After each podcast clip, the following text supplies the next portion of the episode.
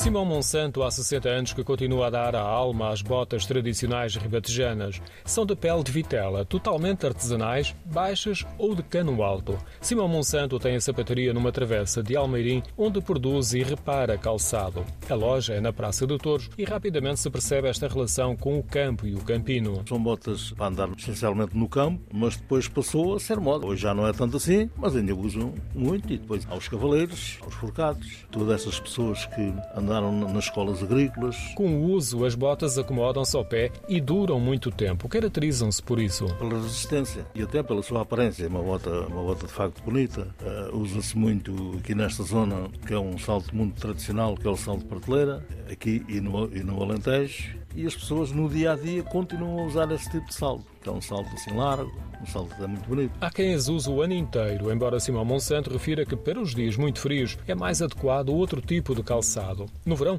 é o calçado eleito por muitas pessoas. No verão há quem use esta bota durante o ano inteiro, pelo menos no verão usa sempre e não é quente no verão. Na sapataria, Simão Monsanto e outros sapateiros estão quase sempre sentados a cortar ou a cozer as peles. Nas paredes estão pendurados dezenas de moldes em madeira, mas o segredo da personalização está registado em vários livros, alguns muito antigos. Cada folha folha tem o traço do sapateiro que contornou um pé que ali foi colocado. Uma parte significativa das botas tradicionais que produzem é por encomenda. A Vitorino e Simão procura manter-se fiel à tradição, como por exemplo com peles curtidas com produtos vegetais, sem o recurso a químicos e com métodos tradicionais. Fazer uma bota demora sempre ah, perto de um dia, de um dia de trabalho. Tudo cozido à mão. É tudo, aliás, ela é toda, é toda feita à mão. Simão Monsanto é um dos mais conceituados artesãos que produzem as botas ribatejanas, uma atividade com pouca renovação. No Alentejo havia muitos sapateiros, e como havia no, no Ribatejo, as pessoas depois foram desaparecendo e os aprendizes deixaram de existir e as coisas